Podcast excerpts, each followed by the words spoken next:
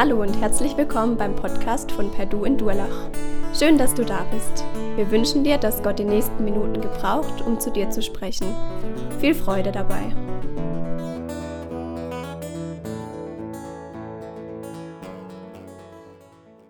Ja, hallo und herzlich willkommen allen, die hier sind und ähm, alle, die online dabei sind. Schön, dass du da bist. Wie Manuel gerade schon gesagt hat, stehe ich heute zum ersten Mal hier. Deshalb möchte ich auch selbst noch kurz zwei Sachen zu mir sagen. Ich bin 28 Jahre. Seit ich 16 bin, gehe ich hier in die Gemeinde. Ähm, ich bin mit meiner lieben Tirza, die auch dabei ist, verheiratet und studiere aktuell. Genau, aber um mich soll es ja heute nicht gehen, sondern um Gott und was er uns zu sagen hat. Und deshalb möchte ich zu Beginn auch noch kurz mit uns beten. Himmlischer Papa und allmächtiger Gott, ich danke dir, dass du uns Leben schenkst und dass wir dir voll und ganz vertrauen dürfen. Danke, Jesus, dass ich dir alles zu verdanken habe. Heiliger Geist, ich bitte dich, dass du nun zu uns redest. Öffne unsere Herzen und erweckte uns. Dein Wille geschehe, Papa. Amen. Die Jahreslosung für 2022 ist heute Thema und ich lese sie vor aus Johannes 6, Vers 37. Wer zu mir kommt, den werde ich nicht abweisen. Ich weiß nicht, wie du dir Jesus vorstellst, als er das gesagt hat. Das Setting, in dem sich Jesus hier befindet, ist kurz nach der Speisung der 5000 Menschen am See von Galiläa. Ich stelle mir Jesus so vor, wie er dort als souveräner und selbstbewusster Gott vor der Menschenmenge steht. Und dann öffnet er seine Arme, schaut die Menschen voller Liebe an und sagt zu ihnen, wer zu mir kommt, den werde ich nicht abweisen. Jesus ist barmherzig und voller Liebe und kein König auf einem hohen Ross. Im Gegenteil, Jesus wurde selbst Mensch und war als einer von ihnen unter ihnen. Mir ist wichtig, das voranzustellen. Denn bevor Jesus dort zu den Menschen sprach und diese Einladung ausgesprochen hat, hat er den Himmel verlassen und kam zu uns. Manche von uns haben an Weihnachten vielleicht das ein oder andere Lied gesungen, in dem der Name Immanuel vorkam. Und die meisten von euch wissen bestimmt auch, was es bedeutet. Und zwar Gott sei bzw. Gott ist mit uns. Er kam zu uns und wurde in diese Welt geboren. Und auch heute noch ist er mitten unter uns, wie er es uns selbst verspricht. Wo zwei oder drei in meinem Namen zusammenkommen, da bin ich mitten unter ihnen. Jesus, danke, dass du hier bist, auch wenn wir dich gerade nicht sehen. Ich danke dir für deine Gegenwart als heiliger Gott, als Schöpfer von allem, dass du hier gerade mitten unter uns bist. Wie genial, oder? Der Schöpfer von Himmel und Erde, von wirklich allem, was wir hier sehen und wahrnehmen mit unseren Sinnen, er ist hier. Und ich beneide keineswegs die Menschen, die gelebt haben, bevor Jesus in die Welt geboren wurde. Weil die Menschen hatten eine natürliche Distanz zu Gott, weil Gott heilig ist und von seinem Wesen her nichts und niemand zu ihm passt, was nicht durch und durch gut ist. Es gab damals etliche Vorschriften, die eingehalten werden mussten, um irgendwie eine Brücke zwischen den unvollkommenen, mit Sünde behafteten Menschen und dem heiligen und gerechten Gott zu bauen. Gesetze zum Darbringen von Opfergaben, Reinigungsrituale und vieles mehr. Letztlich konnten eigentlich nur die Priester im Tempel diese ganzen Regeln befolgen, weil es so umfangreich war, dass es mit dem normalen alltäglichen Leben eigentlich kaum vereinbar war. Und dann war es schließlich nur der Hohepriester, dem es gelegentlich möglich war, ins Allerheiligste im Tempel zu gehen, wo die Gegenwart Gottes war. Alle anderen hatten keinen Zugang. Kennst du das auch, dass es sich manchmal so anfühlt, als wäre Gott weit weg von mir und vielleicht für andere da, aber nicht für mich? Dass er vielleicht irgendwo im Tempel, also heutzutage in der Kirche oder irgendwo im Himmel ist, aber nicht bei mir. Solche Gefühle kommen bei mir meistens hoch, wenn ich denke, dass ich nicht gut genug für ihn bin. Und Gott hat uns ohne Zweifel mit Gefühlen geschaffen und Gefühle sind wunderbar. Aber Gefühle können auch trügerisch sein. Heute so, morgen anders.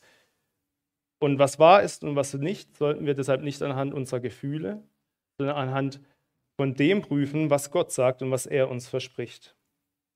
Und wusstest du, es ist eben nicht so, dass Gott als unnahbarer, scheinbar unerreichbarer Gott nur für die Menschen da ist, die alle Regeln einhalten, die obersten Priester im Allerheiligsten im Tempel. Er kam zu uns. Wir erinnern uns an Weihnachten. In Philippa 2, Vers 5 bis 7 steht, denn ihr sollt so gesinnt sein, wie es Christus Jesus auch war, der, als er in der Gestalt Gottes war, es nicht wie einen Raub festhielt, Gott gleich zu sein, sondern er entäußerte sich selbst, nahm die Gestalt eines Knechtes an und wurde wie die Menschen. Jesus macht nicht nur den ersten Schritt auf dich zu, er macht jeden Schritt auf dich zu, um mit dir Gemeinschaft zu haben. Er steht sozusagen direkt vor dir. Er überwindet jede Distanz. Aber äh, letztlich lässt er jedem den Freiraum, auch Nein zu sagen. Er zwingt niemand bei ihm zu sein. Es ist eine Einladung an uns. Wer zu mir kommt, den werde ich nicht abweisen. Diesen einen Schritt hin zu Jesus darf ich dann in aller Freiheit selbst gehen. Das ist eine Entscheidung, die ich selbst treffen darf und die mir auch nicht abgenommen wird. Das ist also unsere Ausgangsposition. Jesus kam zu uns. Und damit ist es noch nicht genug. Wir lesen weiter in Vers 8. Und in seiner äußeren Erscheinung als ein Mensch erfunden, erniedrigte er sich selbst und wurde gehorsam bis zum Tod, bis zum Tod am Kreuz. Als Jesus dort am See steht, die Menschen ansieht und sie mit offenen Armen einlädt, da ist ihm bewusst, was auf ihn zukommt, was seine Berufung ist. Er weiß, dass er bald von seinem Ängstgangspunkt meines, unseres Glaubens, dass Gott alles für uns gegeben hat und uns befreit hat von aller Schuld und Scham. Er bietet uns neues, ewiges Leben an. Leben im Überfluss. Jetzt haben wir doch diese Freudenbotschaft und die Einladung von Jesus an uns, wer zu mir kommt, den werde ich nicht abweisen. Also was könnte uns denn jetzt noch hindern, zu Jesus zu kommen? Einer, der das schon bei Beginn der Schöpfung in Gestalt einer Schlange verhindern wollte. Der Teufel möchte unter allen Umständen verhindern, dass wir Gemeinschaft mit Gott haben. Eben jeder ist als Vater der Lüge bekannt.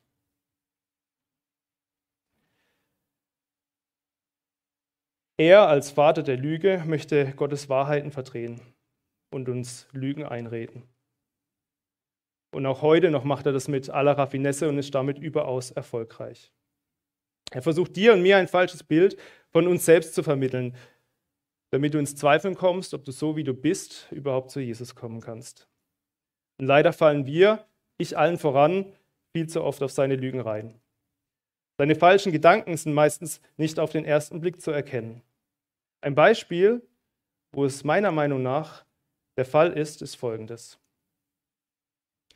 Ich frage euch, was für ein Bild haben wir, hat unser Umfeld in dem wir leben, von einem Christen.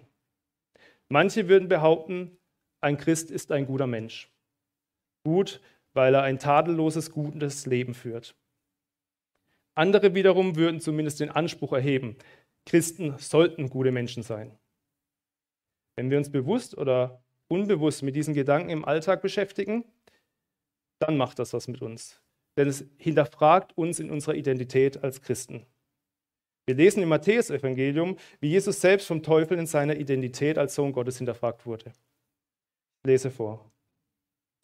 Da trat der Versucher an ihn heran und sagte, wenn du Gottes Sohn bist, dann befiehl doch, dass diese Steine zu Brot werden. Aber Jesus wehrte ab. Es steht in der heiligen Schrift, der Mensch lebt nicht allein vom Brot, sondern von allem, was Gott ihm zusagt. Da nahm ihn der Teufel mit in die heilige Stadt Jerusalem und stellte ihn auf die höchste Stelle des Tempels. Wenn du Gottes Sohn bist, dann spring hinunter, forderte er Jesus auf.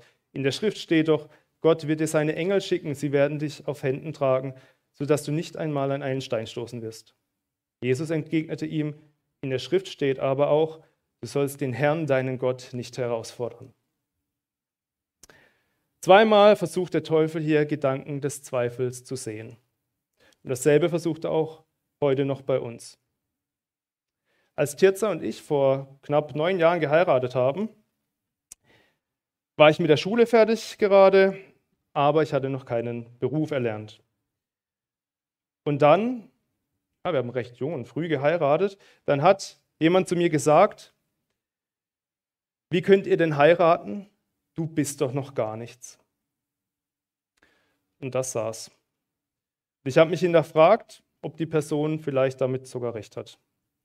Bin ich wirklich nichts? Ich sage es ja, der Teufel versucht es auch heute noch.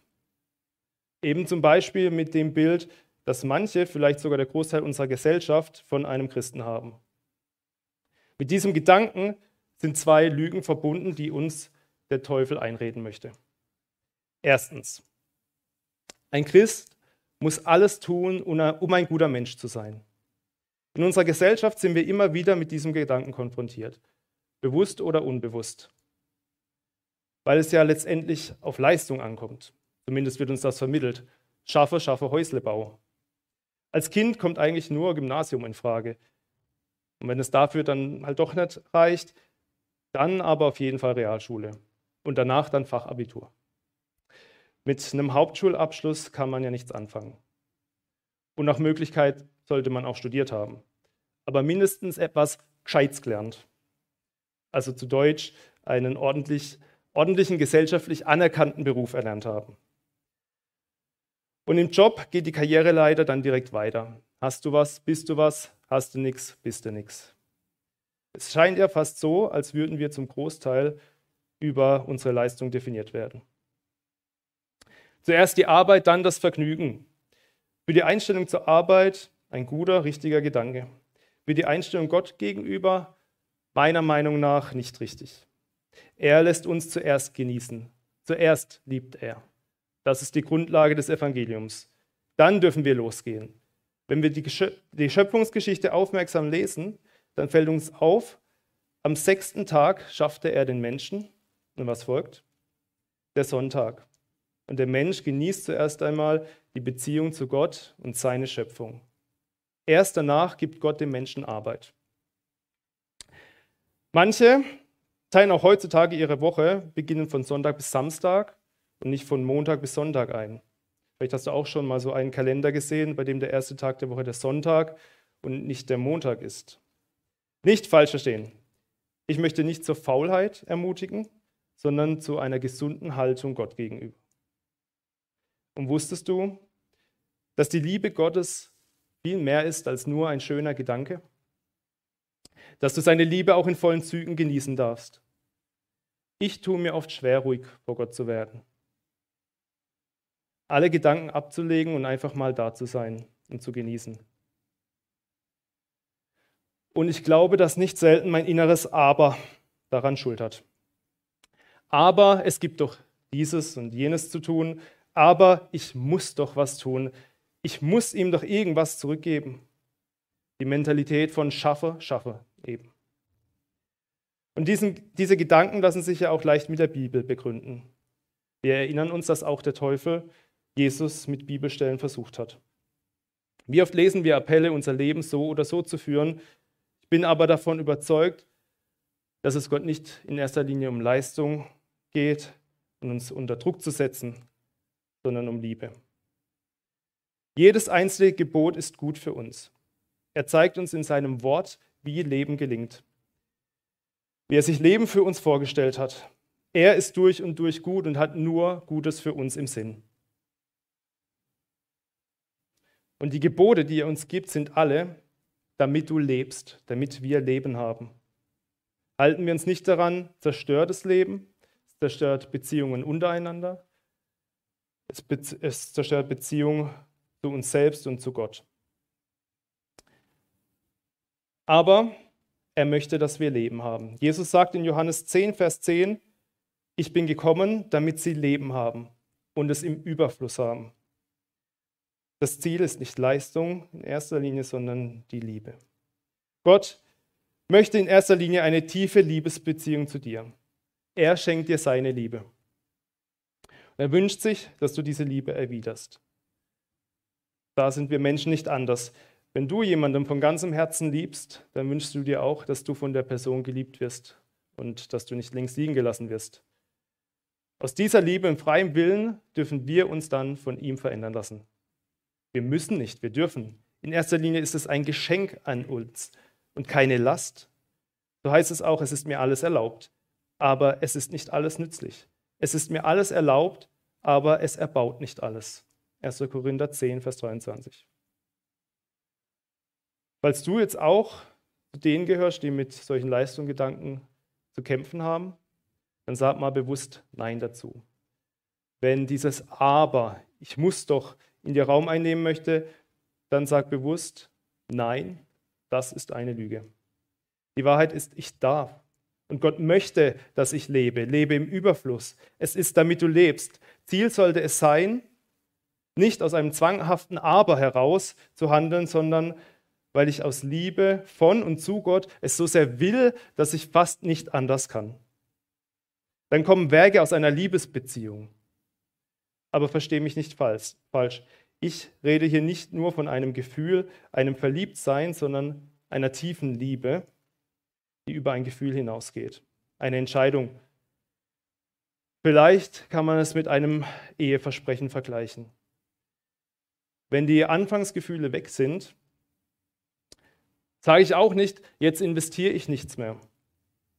Ich entscheide mich, weil es mein innerster Wunsch ist. Jesus und der Vater haben die tiefste Liebesbeziehung, die nur möglich ist, weil Gott selbst die Liebe ist. Und als Jesus im Garten Gethsemane war, also kurz bevor er den Leidensweg ans Kreuz ging, sagte er, aber Vater, alles ist dir möglich. Lass diesen bitteren Kelch des Leidens an mir vorübergehen. Aber nicht was ich will, sondern was du willst, soll geschehen. Jesus schwitzte Blut. Und es muss sich alles in ihm dagegen gestrebt haben, diesen Weg zu gehen. Ich glaube, jeder von uns kann das nachvollziehen. Und Jesus war genauso ein Mensch wie du und ich. Aber es war Jesu Entscheidung aus tiefster Liebe heraus, wodurch er ans Kreuz genagelt und unsere Schuld trug entgegen seiner Gefühle, die alles andere als rosarot waren. Jesus hatte auch ein inneres Aber. Ein Aber, das ihn bewegte. Ein gutes Aber, das aus Liebe kommt. Aber nicht, was ich will, sondern was du willst, soll geschehen, sagt er. Wenn wir es mit Widerständen, Enttäuschungen, Angst, Versuchungen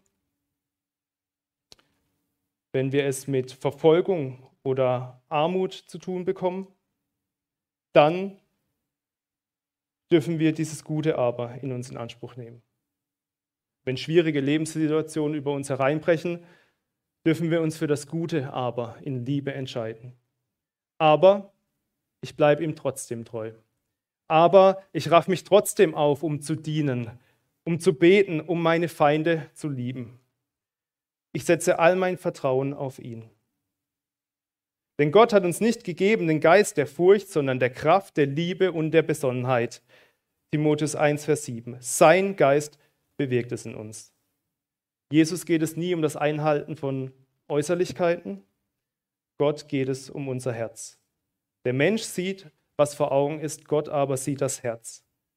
Deshalb lasst uns auch immer wieder unser Herz auf ihn ausrichten. Lasst uns prüfen, was innen ist. Und wenn wir dort ein falsches Aber, ein Ich muss gut sein finden, dann lasst uns diese Lügen rauskehren und wieder Gottes Wahrheiten über uns in den Fokus nehmen, damit, wir dem guten Aber, der Liebe Gottes Raum in uns geben. Jetzt kann dieser Moralismusgedanke, also der Gedanke, dass wir in erster Linie durch Leistung definiert werden und uns eigentlich keine Schwäche erlauben können, nicht nur Auswirkungen auf unsere Identität als geliebte Kinder Gottes haben, also die wir uns schon als solche bezeichnen, sondern auch, wenn du Jesus noch nicht persönlich kennengelernt hast.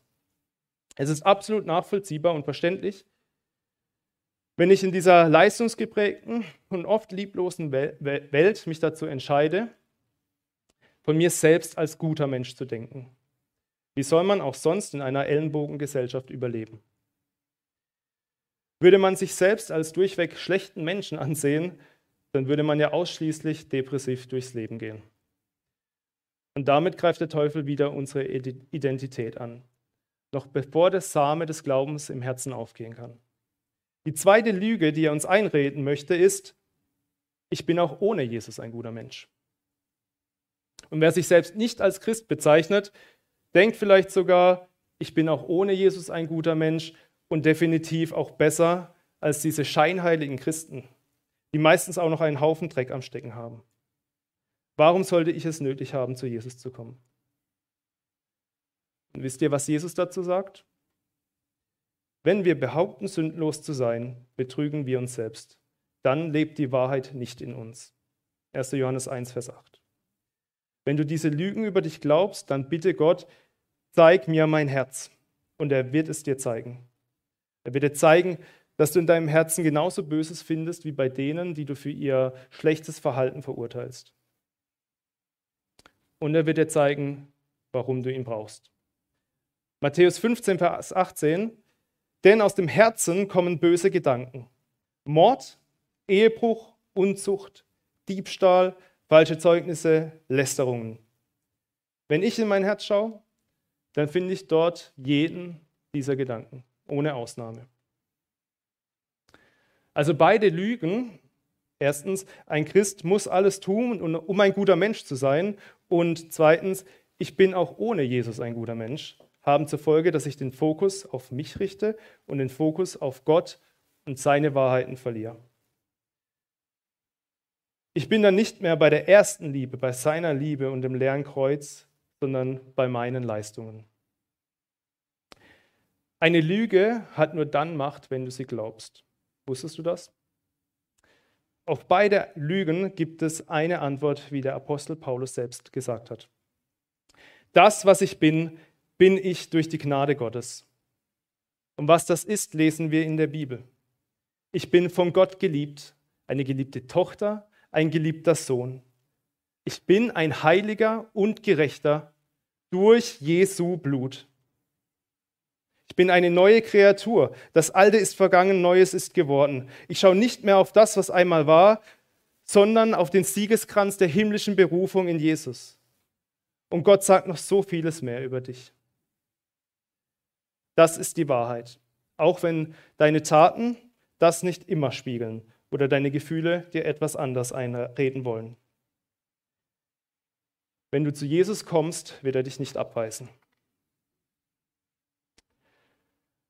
Vertraue auf Gottes Wort, das in Römer 8, Vers 38 und 39 sagt, denn ich bin ganz sicher, weder Tod noch Leben, weder Engel noch Dämonen, weder Gegenwärtiges noch Zukünftiges, noch irgendwelche Gewalten, weder Hohes noch Tiefes oder sonst irgendetwas auf der Welt können uns von der Liebe Gottes trennen, die er uns in Jesus Christus, unserem Herrn, schenkt. Ein Christ ist ein guter Mensch, aber nicht, weil er sich gut verhält, sondern weil er durch Jesus reingewaschen wurde. Und so sind Christen keine Menschen, bei denen immer alles gut läuft, die keine Fehler machen oder besser wären als andere. Denn nicht, was ein Christ tut, denkt oder fühlt, bestimmt, wer er ist, sondern was Gott für ihn getan hat. Und deshalb ist das Zeugnis, das die Gemeinde über Jesus bezeugen kann, dass wir eben nicht besser sind. Dass es bei uns genauso die schlechten Dinge gibt. Wie Geiz, Egoismus, Lieblosigkeit, Fremdgehen, Süchte aller Art, dass man sich besäuft und ihr wisst vielleicht noch viel mehr, was wir Menschen alles so machen. Aber wir haben Jesus der aus Liebe für all diese Dinge als allmächtiger Gott, als Schöpfer des Himmels und der Erde unvorstellbares Leid ertragen hat und einen unfassbar grausamen Tod am Kreuz starb.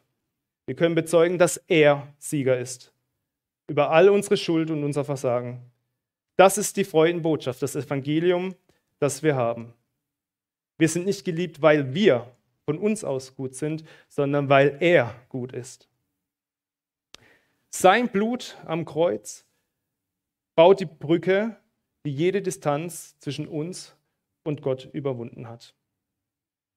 Das Kreuz, das manche hier vielleicht um den Hals tragen oder als Tattoo haben, steht für eine Botschaft der offenen Arme. Es mag vielleicht hineininterpretiert sein, aber als er am Kreuz hing, waren seine Arme weit ausgebreitet, als er am Kreuz hing.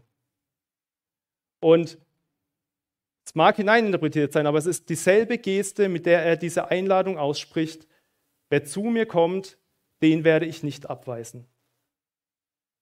Er lädt dich ein. Geh zu Jesus und bring ihm all diese Dinge. All diese Gedanken und Zweifel und er wird dich nicht abweisen. Bring es vor Gott und den Menschen ans Licht, denn er hat dich befreit und es hat keine Macht über dich. Und damit bezeugst du die Herrlichkeit und Größe Gottes. Wenn wir diese Einladung von Jesus immer wieder aufs Neue annehmen, dann verändert das nicht nur unsere Haltung gegenüber Gott, sondern auch die Beziehungen untereinander. Ich wünsche mir, dass wir besonders als Gemeinde untereinander eine Haltung der offenen Arme haben. In Johannes 13, 35 steht, daran wird jedermann erkennen, dass ihr meine Jünger seid, wenn ihr Liebe untereinander habt. Ich wünsche mir, dass es bei uns absolut, wirklich absolut keine Rolle spielt, welchen Schulabschluss du hast, wer rechts, links, vor oder hinter dir sitzt. Dass wir uns als geliebte Kinder Gottes in den Arm nehmen können. Und das bei all der Unterschiedlichkeit, die wir haben. Bei all den Schwächern, Schwächen und den Fehlern, die wir machen. Wo wir aneinander schuldig werden, dass aus verschränkten Armen eben wieder offene werden dürfen. Ich habe mich erst vor kurzem, jetzt vor zwei Tagen, mit einem guten Freund gestritten. Viel lag an Missverständnissen, aber auch an der Art und Weise, wie wir miteinander umgegangen sind. Aber ich bin so froh, dass wir durch Jesus in unserem Herz wieder aufeinander zugehen und uns versöhnen konnten. Und heute Abend dürfen wir sogar gemeinsam in Freude zusammen Silvester feiern. Und darum geht's. Nicht, dass ich perfekt bin und nie schuld an einem Streit wäre, sondern dass ich in der Gnade Jesu leben darf und dass er es durch seine Liebe bewirkt, dass wir über unseren Schatten springen und unsere Arme wieder aufmachen können. Wenn sich das jetzt zu schön anhört, um wirklich wahr zu sein, dann kann ich dir sagen, dass wir alle gemeinsam auf dem Weg sind. Und dass es ein andauernder Prozess ist, bei dem wir täglich wachsen dürfen. Die Jahreslosung 2022 steht im Kontext der Speisung der 5000. Jesus sagt zu den Menschen, dass er das Brot des Lebens ist. Und an anderer Stelle lehrt er uns ein Gebet, in dem es heißt, unser tägliches Brot gib uns heute. Damit macht er deutlich, dass wir ihn jeden Tag wie ein Grundnahrungsmittel brauchen. Und so dürfen wir täglich mit allem zu Jesus kommen. Mich hat die letzten zwei Jahre immer wieder das Lied Run to the Father von Cody Carnes begleitet in dem es genau darum geht, immer und immer wieder zu Gott zu kommen. Das heißt, I run to the Father again and again and again. Sich dafür zu entscheiden, mit ihm die alltäglichen Dinge zu teilen, auch wenn es sich manchmal alles andere als angenehm anfühlt. Da durfte mir auch David aus der Bibel ein riesengroßes Vorbild werden, weil er genau das macht, mit allem zu Gott kommen. Viele seiner Gebete hat er aufgeschrieben und können wir heute noch als Psalmen in der Bibel lesen. Er klagt, weint und schreit. Er jubelt und freut sich mit Gott. Er preist ihn und sagt ihm auch, wenn es ihm scheiße geht. Er erzählt ihm von seinem Ängsten und seinem Versagen. Und wenn ihr die Geschichte von David kennt, dann wisst er, ihr, dass er ziemlich heftig versagt hat. Und trotzdem oder vielleicht genau deshalb, weil er nie an Gott loslässt, sagt Gott über David, er ist ein Mann nach meinem Herzen. Er entscheidet sich, zu Gott zu kommen und sehnt sich nach einer Liebesbeziehung zu ihm. Und so können auch wir heute Die Gemeinschaft mit Jesus suchen, indem wir eine Tasse Kaffee oder Tee mit ihm trinken, einen Spaziergang mit ihm machen und indem wir ihm die Möglichkeit geben, durch sein Wort zu uns zu sprechen, durch die Bibel, sei es durch Lesen, Podcasts, Worship-Songs. Und ich kann dir versprechen, wenn du täglich neu in seine offenen Arme kommst und du auf Jesus schaust, dann werden sich vielleicht nicht alle Umstände in deinem Leben ändern, aber dein Herz wird sich verändern. Bitte ihn darum und du bekommst ein neues Herz, ein neues Leben. Über dem Jahr 2022 steht die Jahreslosung als tägliche Einladung für dich. Wer zu mir kommt, den werde ich nicht abweisen. Und ich möchte dich jetzt fragen, hast du diese Einladung für dich angenommen? Und wenn du es noch nie angenommen hast, möchtest du heute dieses Angebot annehmen? Er ist jetzt hier und er lädt dich mit offenen Armen ein. Du hast die Möglichkeit, zu ihm Ja zu sagen und ihn in dein Herz einzuladen, in dein Leben. Nutz die Möglichkeit, wenn wir jetzt dann in den Lobpreis einsteigen, ihm dein Leben und dein Herz zu geben. Ich möchte zum Schluss noch ein paar Zeilen aus dem nächsten Lied vorlesen. Jesus, zu dir darf ich so kommen, wie ich bin. Du hast gesagt, dass jeder kommen darf. Ich muss dir nicht erst beweisen, dass ich besser werden kann. Was mich besser macht vor dir, das hast du längst am Kreuz getan. Ich bete. Jesus, ich bin dir wirklich über alles dankbar, dass du diesen Weg gegangen bist, obwohl dieser Weg so krass war, dass ich es mir nicht vorstellen kann. Danke, dass du uns einlädst für ein neues Leben und dass dieses Leben ein Leben in Überfluss ist. Herr, ich preise dich und ich bete dich an. Du bist gut. Amen.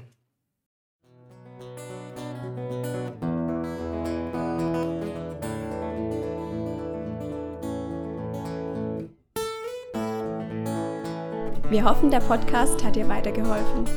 Falls du noch Fragen hast, besuche gerne unsere Homepage unter www.per-du.church. Hier findest du alle wichtigen Infos zur Gemeinde und zum Glauben. Tschüss und bis zum nächsten Mal.